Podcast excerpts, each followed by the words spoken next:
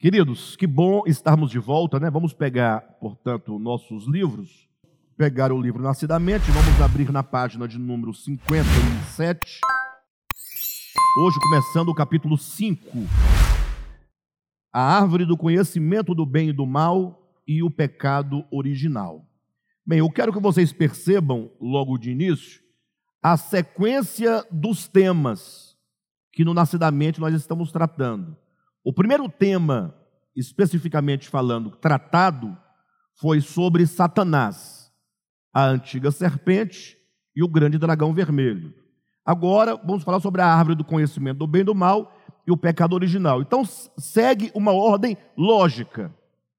Por que, que é uma ordem lógica? Ora, porque a primeira coisa que você deve tratar, no âmbito da compreensão da experiência humana, é sobre o problema do pecado, o pecado original.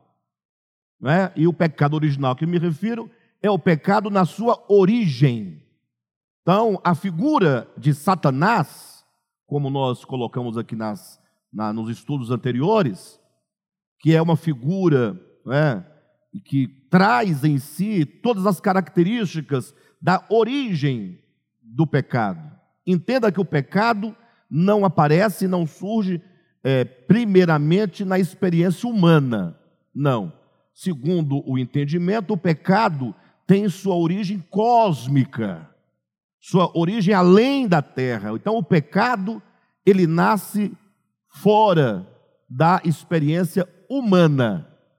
Né? Adão, ele, quando criado por Deus e colocado no jardim, naquela circunstância de inocência do homem criado, o pecado já havia. No caso, na figura de Lúcifer e dos seus anjos caídos e dos demônios. Perfeito?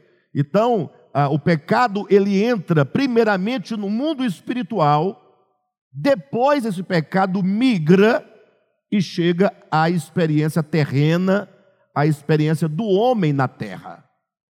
E logo de cara, antes de nós falarmos propriamente sobre esse pecado do homem na terra e o pecado original, quando a gente fala pecado original nesse sentido agora, nós queremos falar, porque quando se fala de pecado, é, pode-se dizer que ah, você pode falar, não, matar alguém é pecado, né?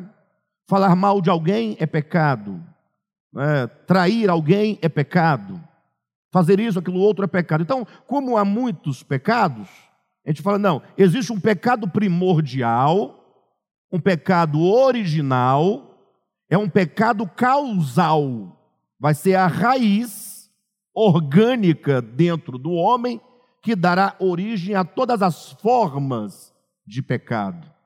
Então, mesmo quando você não está cometendo nenhum ato de pecado, você é pecador pela própria disposição de consciência mesmo sem fazer nada. Senão, agora nós não estamos pecando, eu imagino. Estamos aqui concentrados né, numa, numa, num estudo que fala de Deus, fala do mal, que explica, está preocupado na transformação da nossa vida. Então, nesse momento, em questões de atos nós, e pensamentos, nós não estamos cometendo nenhum ato pecaminoso. Mas a disposição nossa interior, orgânica, nós vamos explicar isso daqui a pouco, ela já é, é, é, já é pecaminosa. Há uma disposição de pecado que nós vamos chamar de pecado original. Perfeito? Mas de todo modo, antes de nós entrarmos detalhadamente no assunto, é importante que você saiba, guarde isso, porque lá na frente será muito importante. Que você saiba que o homem não foi o primeiro ser a cair em pecado. Por que é importante você saber disso? Porque é importante você falar, ah, então, ah, então o homem não é o primeiro. É, mas então teve, teve outras, outros seres antes do homem que experimentaram o pecado. O homem não, não inaugura o pecado. O pecado não nasce primariamente no homem, já nascera é, fora do homem, noutra dimensão, na dimensão é, angelical, na dimensão espiritual, que estamos nos referindo a Satanás e seus anjos, o mundo espiritual caído precede o mundo dos homens caído. E por que é importante saber disso? O que, é que isso vai mudar na compreensão nossa acerca da nossa experiência em relação ao pecado? É porque quando você já tem um paradigma anterior, você agora tem um paradigma de entendimento e de interpretação. Ou seja, quando você ler a história da queda do homem, Moisés vai colocar no livro do Gênesis aquele cenário de uma árvore chamada árvore do conhecimento do bem e do mal. Sim ou não?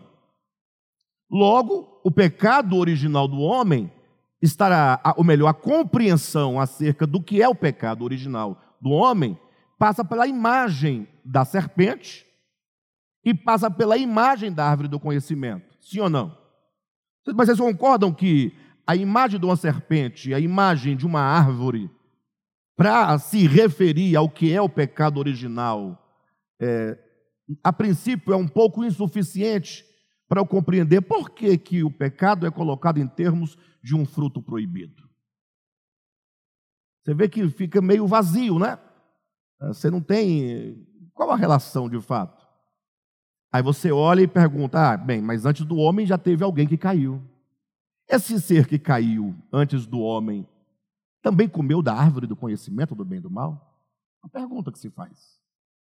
Esse ser primeiro que caiu antes do homem, ele foi tentado pela serpente? É uma pergunta. Ou seja, é muito mais fácil nós compreendermos algo quando já existe um precedente. Esse precedente é chamado o protótipo, ele é o proto, é, é o protótipo a partir do qual tudo que nele se enquadra vai sendo repetido. Há uma repetição em série do primeiro. Então, o homem Adão, na sua queda, Gênesis 3, não é o ponto de partida da compreensão da queda. O ponto de partida da compreensão da queda é o primeiro. O homem não caiu numa queda diferente da queda de Lúcifer. O pecado do homem não é um pecado diferente do pecado de Lúcifer. O pecado original é um só. O pecado original no coração de Lúcifer, o pecado original no coração de Adão. O pecado original no coração de cada ser humano que vem ao mundo. Agora, embora seja um só o pecado, esse pecado original, ele se atualiza na experiência individual de cada ser. Ou seja, todo ser humano tem a sua própria experiência com o tal do pecado original. Poderíamos dizer que todo ser humano, em algum momento da sua experiência humana, desde o seu nascimento, ele estará diante da árvore do conhecimento do bem e do mal e terá de fazer a sua escolha. Lógico que não é um momento específico, né? Que momento foi que eu, Alexandre, estive diante dela? Não, eu estou constantemente. Então, vamos compreender que esse momento de decidir pela árvore do conhecimento do bem e do mal, no caso pelo pecado, ele se inaugura com o fenômeno do aparecimento da inteligência humana, deixa eu colocar de um modo melhor, ah, essa experiência de decisão pela árvore do conhecimento do bem e do mal, decisão individual de cada pessoa, essa decisão pelo pecado original se dá pelo fenômeno né, do surgimento. Quando eu falo fenômeno é porque é quando a pessoa, ou ser, o indivíduo, quando, ele se, quando a sua consciência se desperta para discernir entre o bem e o mal. É muito claro. Uma criança acabou de nascer agora, suas faculdades estão despertas e para discernir o bem e o mal. Uma criança que acabou de nascer. E daqui a um mês ela terá um mês de vida. Ela saberá discernir entre o bem e o mal? Não. Um ano de idade? Também não. Dois anos? Também não. Só que, mesmo que você não perceba, e ela própria, a criança, não perceba, ela está amadurecendo, psiquicamente falando, na sua capacidade intelectiva, e quanto menos se espera, ela começa a fazer a distinção entre bem e mal. O conceito de bem e mal são conceitos morais. Você observa que um cachorro, um gato, um cavalo, um leão, um urso, eles não têm o conceito de bem e mal. É, imagina que vocês que um cachorro vai lá e rouba a comida de um outro cachorro. Ele invade uma casa, o portão estava aberto, ele viu uma ração, vai lá, ou vê um osso, ele pega e sai correndo, inclusive. Ele sabe que não é dele. Ele sabe que a casa não é dele. Ele só não sabe que ele sabe. Mas ele sabe. É, tanto é que ele fica desconfiado, né? Você fala com ele, ele fica te olhando, desconfiado. Bem, só que aí eu pergunto: o cachorro roubou o osso do outro cachorro, da casa vizinha. Ele cometeu pecado? Roubar é pecado. Roubar é pecado. O cachorro roubou. E ele cometeu pecado? Não. Por quê? Porque a ideia de bem e mal, que é uma ideia moral, é uma ideia e um atributo do espírito humano, única e exclusivamente do homem. Então chega um momento que a criança, ela se desperta para esse sentido, esse atributo do espírito, da moral, do que é certo, do que é errado. E quando eu falo certo e errado, eu não falo da moral dos homens. Eu falo daquilo que Paulo ensina, não é? Abra sua Bíblia rapidamente aí. Só no texto para a gente poder verificar esse ensinamento que aqui estou colocando. Né? Agora deixe-me ver, né? É Romanos, capítulo 1.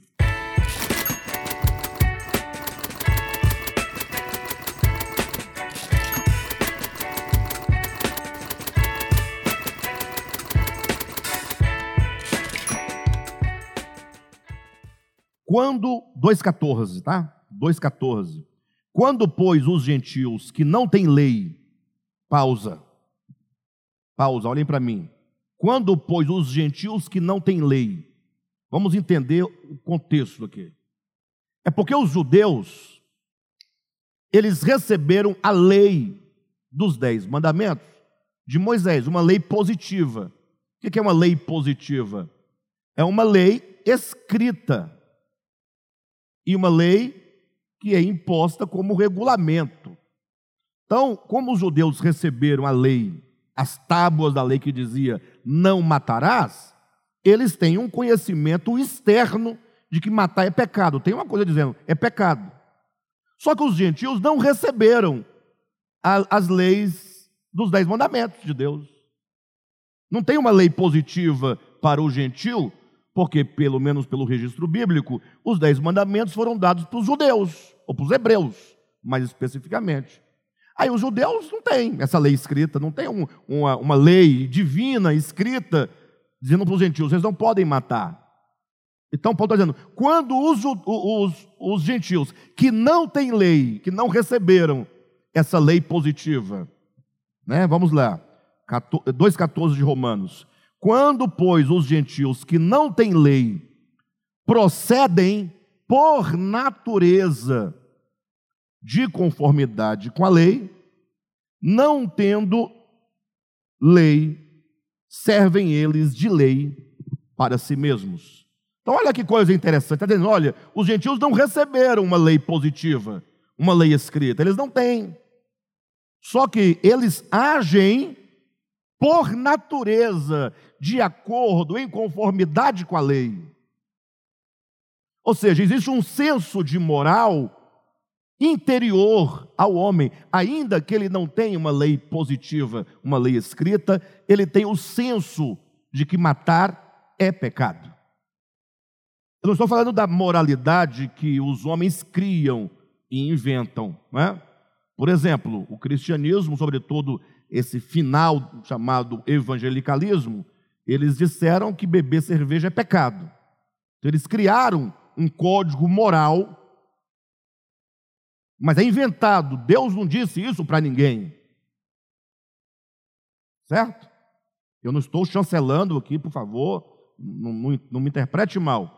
Ou vamos colocar outro exemplo para que fique mais claro. Uh, um grupo religioso diz, por exemplo, que comer carne, é, melhor, é, digamos, que pintar as unhas é pecado. Eles criaram um código moral. Foi Deus que disse? Não, eles inventaram. Ninguém, em qualquer lugar do mundo, vai ter um senso de moral interior dentro de si que lhe diga é pecado pintar as unhas. Isso aí foi inventado pelos homens. Agora, Paulo está dizendo que os gentios, não tendo uma lei positiva, escrita, imposta, outorgada, eles agem em conformidade com os dez mandamentos, com a lei de Deus, certo? Por natureza, eles não têm, mas agem em conformidade. E por que, que eles agem em conformidade se eles não sabem? Se ninguém mostrou o código positivo para eles? Olha o versículo seguinte, tem a resposta. Versículo 15: Estes, os gentios, né? Mostram a norma da lei gravada no seu coração. E de que maneira essa lei gravada no meu coração me fala? Qual é o mecanismo? O versículo continua: testemunhando-lhes também a consciência e os pensamentos mutuamente, acusando-se ou defendendo-se. Então, a lei de Deus, que não quer dizer dez mandamentos, mas quer dizer aquilo que Deus, que é o bem supremo, e tudo que está contrário ao bem supremo que é Deus, é mal. Aí a ideia de bem e mal. O que é o mal? É tudo que é contrário ao bem supremo. O que é o bem supremo? É Deus. O que é Deus? Deus é luz, Deus é verdade, Deus é amor, Deus é graça, Deus é misericórdia, Deus é compaixão, Deus é vida. Tudo que está na direção da vida, da luz, da verdade, do amor, da graça, da misericórdia, é bem. Tudo que fere o bem, que vai de encontro à vida, à verdade, né, à misericórdia, à graça, ao perdão, é mal. Então, essa, essa verdade divina, essa lei divina, que são os atributos de Deus, aquilo que Deus é, está gravado no coração do homem. O que implica que quando Deus criou o homem, Deus o fez diferente de todos os outros seres. No caso, o mundo animal, o mundo vegetal e o mundo mineral. O homem é um outro mundo, é um outro ser. Ele traz elementos dentro de si, atributos que são exclusivos ao homem em relação ao restante da criação.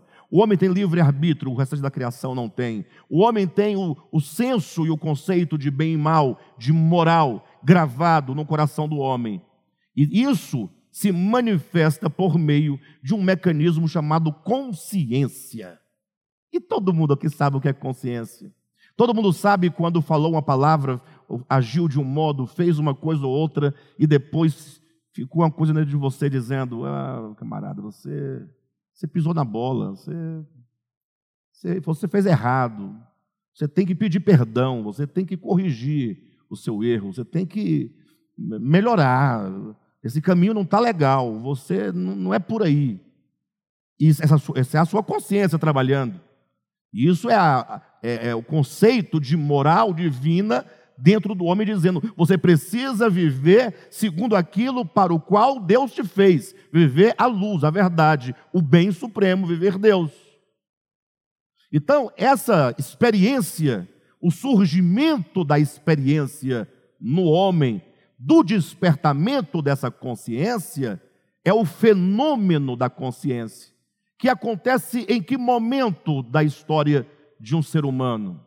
Você pega a criancinha, nasceu, ela tem esse, esse senso? Ainda não. Ela tem o um mecanismo? Tem. Ela tem espírito humano. A lei de Deus já está gravada, está tudo certinho. O Criador fez tudo certo.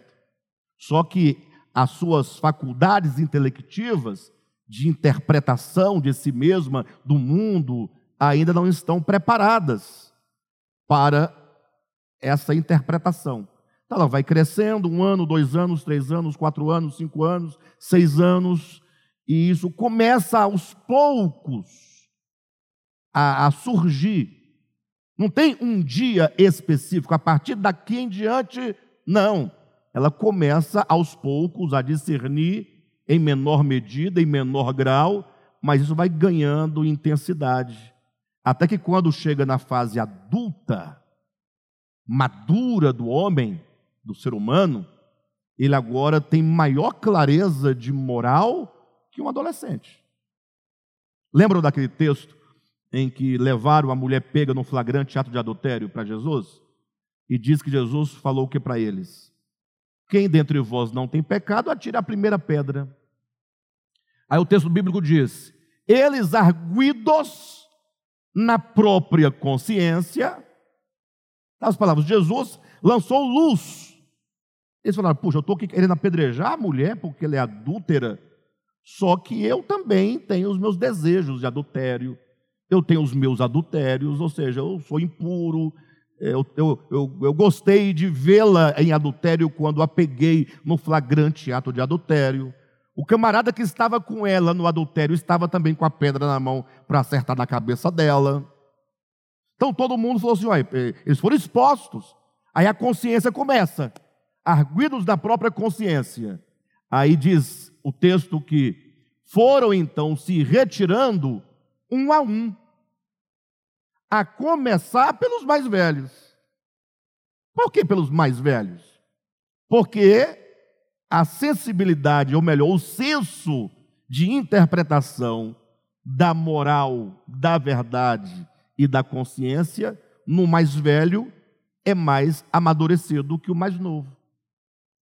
Então, chega um momento que essa criança, pequenininha, estamos falando, isso começa a se despertar, e ela então já está aí diante da árvore do conhecimento do bem e do mal, e ela terá que decidir daqui para frente cada vez mais intensamente pela sua decisão de comer, viver pela árvore do conhecimento do bem e do mal ou não, viver pelo pecado original ou não, dar seguimento ao pecado original ou não. Vamos explicar direitinho o que é a árvore, o que é o pecado original. Tenham paciência. Mas vocês entenderem que não é uma questão de Adão e Eva. E quando fala da queda do homem e do pecado original, todo mundo diz Adão e Eva. Falo, não, para. Adão e Eva está aqui na Bíblia para dizer do princípio da experiência humana, para tê-los ou mostrá-los como o protótipo da experiência do pecado no homem. Assim como a queda de Lúcifer nos é colocada como protótipo primeiro, a partir do qual nós interpretaremos e entenderemos em qualquer outra circunstância o que é o pecado. Sim ou não? Agora, é lógico que esse pecado original, ele se atualiza na experiência individual de cada ser inteligente. O próprio Jesus, e quando eu falo Jesus é importante que vocês entendam, é o homem. Tá? Eu insisto nisso, porque poucos cristãos sabem, e os que sabem, às vezes, ficam voando, boca aberta e não, Ouve e não ouve. Fica assim, né? Jesus é o homem que nasceu de Maria. Existe um menino que nasceu, um menino nos nasceu, um filho se nos deu, não é? Uma criança que nasce no ventre de Maria, que nasce em Belém, que vai para o Egito, que volta é criada em Nazaré e etc. Aí tem o Cristo de Deus, que é o eterno, que é Deus, que se faz carne em Jesus. Então, fazer essa distinção entre Jesus e o Cristo é vital para compreender o Evangelho. Sem, sem essa distinção, ninguém entende nada. Então, esse homem, Jesus, e aqui o Cristo de Deus se encarna para viver nesta humanidade, pela humanidade, na humanidade, sem absolutamente fazer uso de qualquer poder divino. Isso é uma coisa tremenda. Não é? É, vou dar um exemplo aqui tão básico, tão básico, não se iguala absolutamente a, a Jesus de Nazaré, nem ao Cristo, mas imagine só uma, uma pessoa milionária, tem todo o recurso material possível, e ele diz assim: Olha, eu vou fazer uma experiência, eu vou é, pegar o cartão de crédito, senha de banco, tudo que é possível, por meio deles eu articular o dinheiro que eu tenho, eu vou deixar em casa, sem nada, não vou ter conta com digital, né? muda as senhas do banco e a mulher dele muda a senha do banco para ele não saber. E ele, sem nenhum centavo, diz: Agora eu vou passar um ano no mundo, sem casa, sem dinheiro, sem recurso, sem família, sem nada. Ele tem tudo, mas vai ter uma experiência de viver no mundo como se não tivesse nada. Porque é muito fácil você falar, vou sair pelo mundo. Aí você chega em Tóquio e aluga a melhor suíte de Tóquio. É bom, é. Não dá nada, né? Você tem dinheiro, tem recurso, onde você chegar, você comanda. Ah, não sei falar a língua do país, você contrata um intérprete, não dá nada, você tem dinheiro, vai para o melhor restaurante, para o melhor hotel, e etc. Mas e sem nada? Tenho que chegar sem recurso linguístico, sem recurso econômico, sem recurso de parentes, sem recurso de nada, e eu vou ter essa experiência de despojamento. Está entendendo? E vou ter que sobreviver puramente como apenas um ser humano que tem que sobreviver naquele lugar. Então, é difícil, não? Fala a verdade. Primeiro que ninguém vai fazer isso porque, ah, isso é uma bobagem, eu vou fazer para que eu vou fazer isso? Né? Quem a pessoa tem dinheiro, ela quer gastar o dinheiro e não ter tal experiência. Então imagine agora o Cristo de Deus, que é o Todo-Poderoso, falou, vou me encarnar e enquanto encarnado no homem Jesus, vou viver como homem. Quem se fez carne?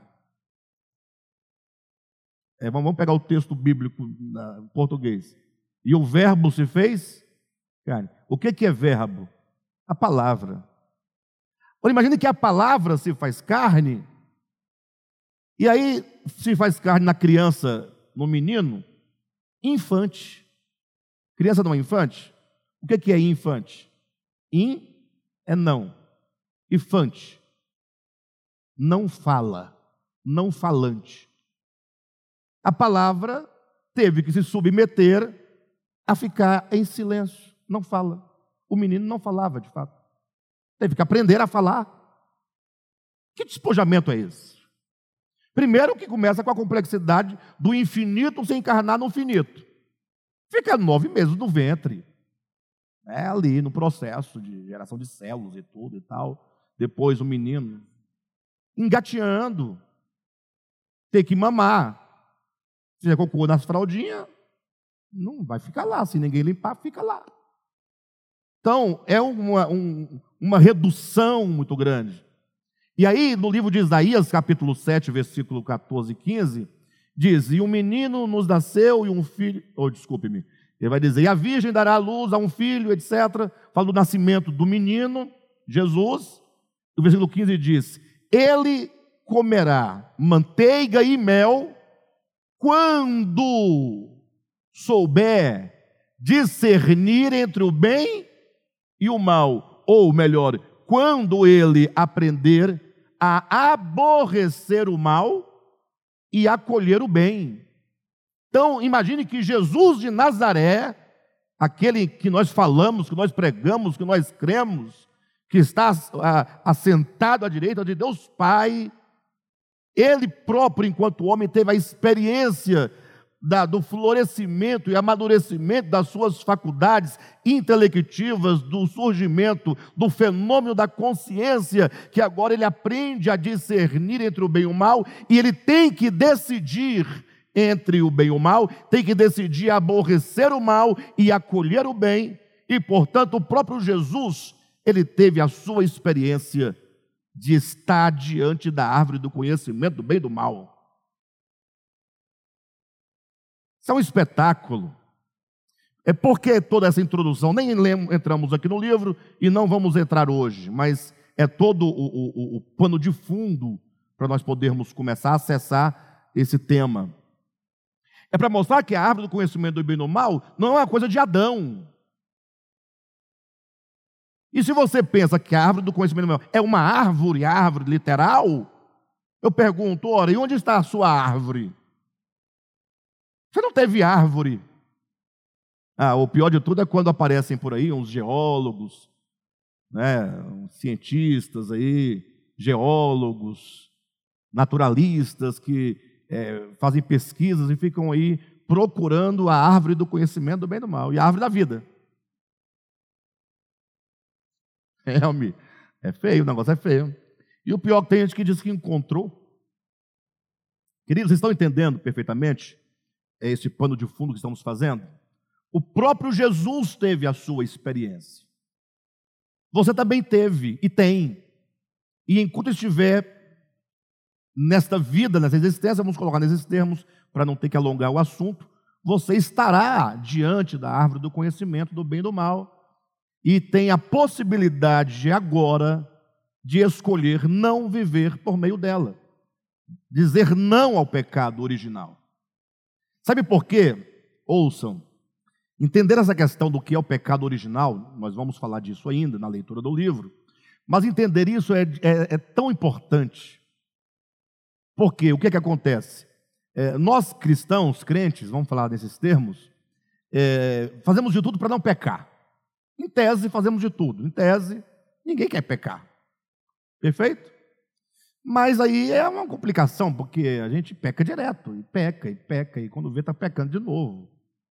E aí você ora, pede a Deus para não pecar, e você se consagra, lê a Bíblia, faz jejum, faz vigília, vai para o monte, e não resolve sua vida. Já observou? Que não resolve esse problema?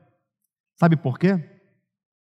Porque Imagine só uma árvore, isso aqui é uma metáfora, com raízes profundas, um caule bastante robusto, com seus ramos e com seus frutos. Então, aquilo que nós queremos é, deixar de produzir são os frutos. Cada fruto dessa árvore é um pecado que você comete. Então você arranca o fruto e fala: pronto, resolvi esse problema. Aí daqui a pouco nasce outro. Não para de nascer. E você, toda a sua luta é o quê? Fazer com que essa árvore não produza mais. Eu não quero mais cometer o pecado do adultério, o pecado da impureza, o pecado de falar mal do outro, o pecado da injustiça, o pecado da, o pecado tal. Ou seja, você fica cortando esses frutos e eles nascem, eles não param de nascer. Você passa a vida todinha tentando vencer e não vai vencer. Por quê? Por causa da raiz, que é o pecado original. É o pecado que você não trata. Se não tratar o pecado original, não tem jeito, porque é ele a fonte e a causa de todos os pecados que nós cometemos. Nunca deixaremos de cometer os pecados enquanto essa raiz, esse pecado original estiver né, trabalhando em nós. No dia que você descobrir esse pecado original, compreender o pecado original, aí você vai ter a oportunidade de vencê-lo. Ou não. Ah, melhor, oportunidade vai ter. Né? Vencer ou não vencer é outra questão. Mas aí, pelo menos, o nosso primeiro passo é identificar esse pecado original, essa raiz, o que ele é, qual é o nome dele, o que está por detrás dele. E o pior, que nós vamos verificar nesse estudo nosso aqui, é que não poucas pessoas, depois que descobrem o pecado original, continuam a ser enganados pelo pecado original. Porque o pecado original, enquanto ele não é conhecido, ele está de boa. Quando ele descobre que ele foi descoberto, aí ele agora começa a te enganar. Ele começa a fazer você pecar, com é, pecar, cometer o pecado da arrogância, o pecado do orgulho, o pecado da religiosidade. Ele começa a fazer você desprezar pessoas em nome de Deus, desprezar pessoas em nome da verdade, é? Você rejeitar pessoas porque você pelo seu julgamento de pecado sobre ela. Então, esse ego, nós vamos falar, o nome dele é ego, né? Esse pecado não é ego. Esse ego, ele se transveste de várias maneiras. Então, quando ele não é conhecido, não dá nada, né? Você vai vivendo. Quando, então, ele é descoberto, esse ego se manifesta agora como santidade. Aí você pensa que está em santificação e o ego está feliz da vida, o pecado original está lá e o pecado contra Deus está também sendo produzido porque você não compreendeu as artimanhas do pecado original. Então, qual é o nosso objetivo aqui? Discernir o que é este pecado original. Entender o que é a árvore do conhecimento do bem e do mal. Entender o que é a serpente entender essa tentação descrita em Gênesis capítulo 3. E uma vez compreendido tudo isso, não somente compreender à luz da Escritura, mas a partir da sua própria experiência, como Gênesis 3 acontece em você. Todo dia, toda hora, cada decisão, no casamento, no trabalho, nas relações, nos relacionamentos, todos os aspectos, como que isso acontece. Aí quando você começar a perceber, compreender todo esse mecanismo, aí você então poderá enfrentá-lo. E quando você então enfrentar esse pecado original, nós vamos falar isso com bastante propriedade, fiquem tranquilos, vai ficar, vai ficar claro para vocês todos. Aí você vai observar que para você vencê-lo de fato, só tem uma maneira: você desistir de si mesmo. Não haverá outro meio. Enquanto você tem um dedo dizendo assim, não, mas o fulano ali fez isso. Não, mas e o fulano, ele pode fazer isso ou aquilo outro? Pode cantar aqui em cima? tem essas perguntas, né? né? Um dia alguém comentou no chat lá, ah, o, o, o tocador lá, o músico está com boné na cabeça. Foi o comentário. Aí eu pensei em responder a essa pessoa, aí eu fico procurando meios de responder, no final eu não vou responder nada. Mas uma das respostas que eu queria dar era silenciosa. Eu viria pregar de boné. Pregaria o todo de boné, pregando a palavra de boné, tira para aí, coçava, coloca o boné para poder chamar a atenção da pessoa, para ver se ela entende. Né? Bem, de todo modo, todas essas nossas reações, esse desejo de posse, propriedade, manipulação, dinheiro, essas relações nossas que são difíceis, né? nossos relacionamentos difíceis, tudo isso é um pecado original, dizendo você é o melhor, você é Deus, você tem que ser servido, você, você, você. Então, com essas mensagens que falaremos a partir de hoje, ou da próxima é, encontro, capítulo 5, nós vamos trabalhar essas questões. Tá bom? Hoje não vai dar tempo de nós entrarmos aqui no, no, no livro que eu fiz, esse panorama, explicando, sobretudo, não se esqueçam o que nós falamos. Às vezes é tão interessante o que foi dito, mas depois não sabe o que foi dito. Nós falamos só basicamente que é preciso entender que a queda do homem, lá em Gênesis 3, não é a primeira, houve uma antes, ou seja, nós temos já uma referência. Vamos entender a queda do homem a partir de uma primeira queda. Entendemos também que a queda do homem Adão, lá no Éden, em Gênesis capítulo 3, não é única dele em relação a nós.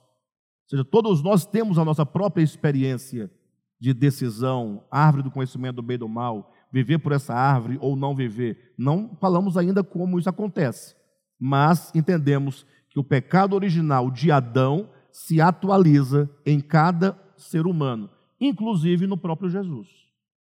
Então, só foi basicamente isso que nós colocamos, porque a partir desse entendimento, nós vamos poder, na semana que vem, adentrar ah, o capítulo 5, já com algumas ferramentas, já para abrir o discernimento sobre esse tema, que é extremamente importante. Vocês não acham? É verdade. Para quem está em casa, a irmã Silvia está chamando a atenção eh, falando dessa experiência que cada pessoa tem em relação à árvore do conhecimento do bem e do mal, em relação ao pecado original.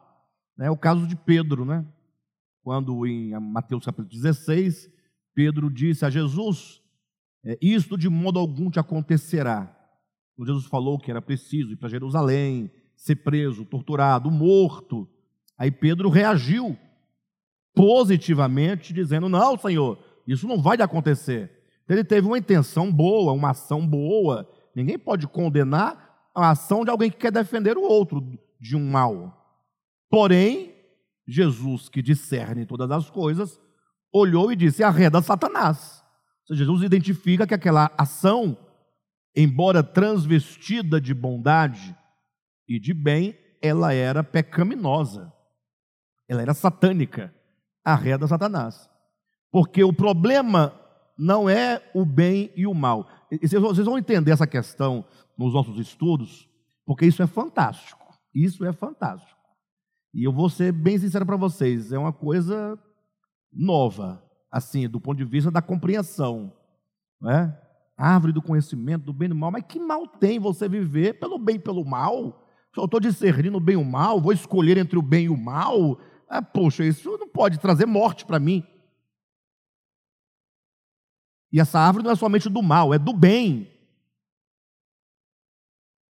É do bem também.